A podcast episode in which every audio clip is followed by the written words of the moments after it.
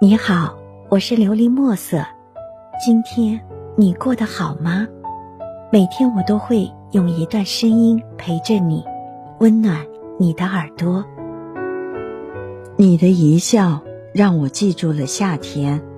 夏，那一年他二十岁，他十八岁，他考上了大学。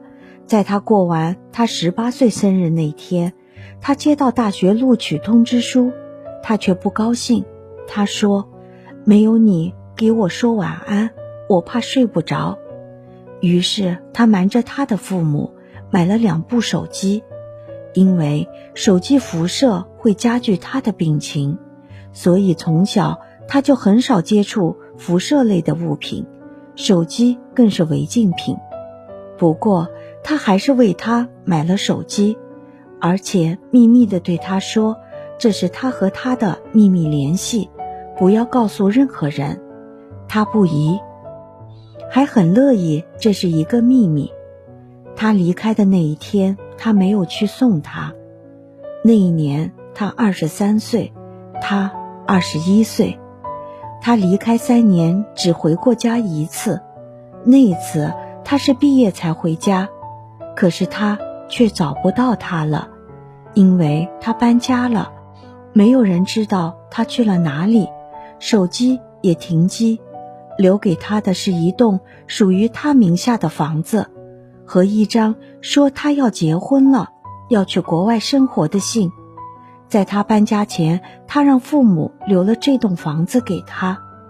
他不懂，那一年他二十三岁。经过两年的时间，他还是被别人的关怀打动了，步入教堂，成了别人的他。那年他三十二岁。那天刚好是初夏的第一天，他带着他的女儿回到那栋房子，他看见了离别十二年的人，他的父母，而却唯独少了他。经过一个小时的询问，他知道了。在他毕业那年，他走了。他不是去了国外，而是去了很远很远的天堂。突然，他才知道，不是他不接他的电话，而是天堂少了他的信号。他再也不能收到呼叫，颤抖着接过他唯一留下的两本日记，一本是他的，一本是他的。他翻开他的日记，只有一行字：“你的一笑让我记住了夏天。”他猛然想起，他好像在很久很久以前就规定他不要写日记。原来他早知道自己会突然在某一天离去，他不想让他记起他的存在，也不愿再让他谱写他的伤悲在他的日记上。可是他还是悄悄记了日记，而他那时也不知道，原来他早就知道他悄悄写了日记。在他离开读书那年，他用一部手机换了他的日记。那晚，他还以为他要日记是要保存。他还记得，他说日记都是回忆的悲伤，日记里的人都是活在悲伤的回忆，不能改。不能变，很难过。他不喜欢被记在回忆里伤悲，所以他要保存他的日记，还命令他不再写日记。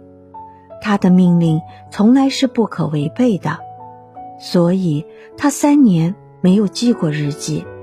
读书的三年都是看着他发的短信过的，而他却不知道，每一次用手机发短信，他的发病率。会被辐射成几倍扩大，可是他从来没有放弃，直到三年后的一个初夏，他发了最后一个短信，短信内容给我一个微笑，而他刚好手机没有电了，没有及时收到，他错过了他的一个微笑。合上日记，他恍然大悟，他想起他说他没有走过夏天，他不知道。夏天是什么滋味儿？那时他还以为他在逗他，现在才知道他从小就冰凉。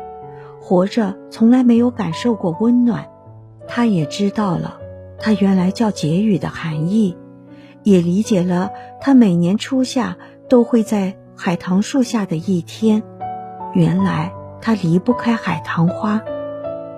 他打开了他的日记，日记里慢慢回放着他和他的点点滴滴。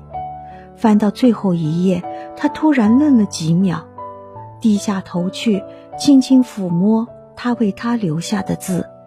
之后，他抬起头，对着海棠花笑得很开心，很开心，因为他写：“给我一个微笑，让我记得来过人间。”庭前那棵海棠花被风卷起，渐渐的，渐渐的。下着细雪，或许在彼此看不见的另一边，你的那一个正为你祝福，而你却不知道。希望你能够喜欢今天的故事，并给你一点小小的启发。琉璃墨色，祝你今晚做个好梦，愿你心想事成，平安喜乐。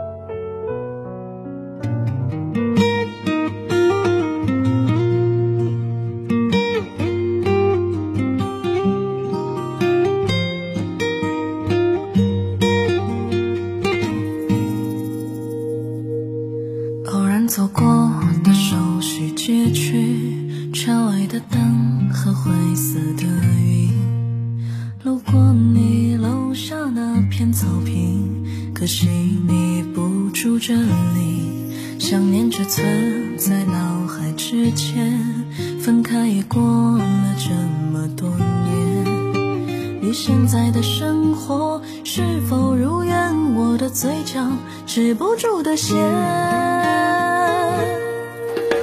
每当我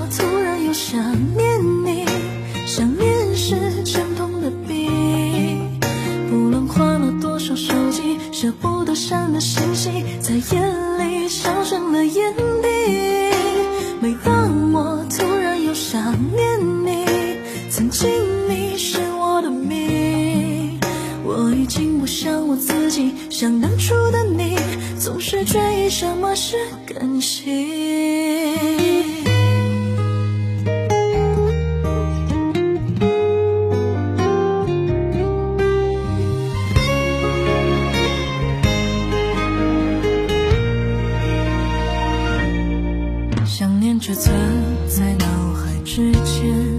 分开已过了这么多年。你现在的生活是否如愿？我的嘴角止不住的咸。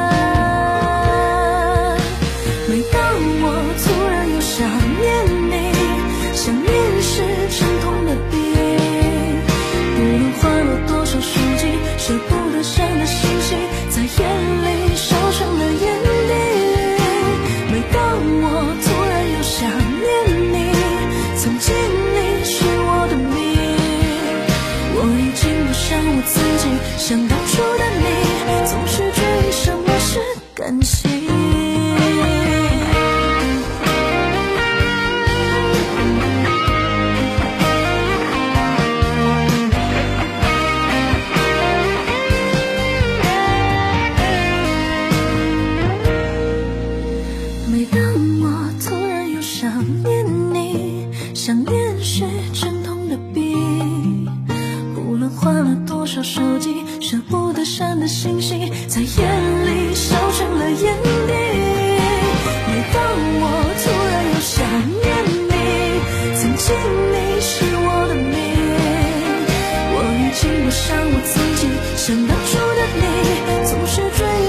是感情。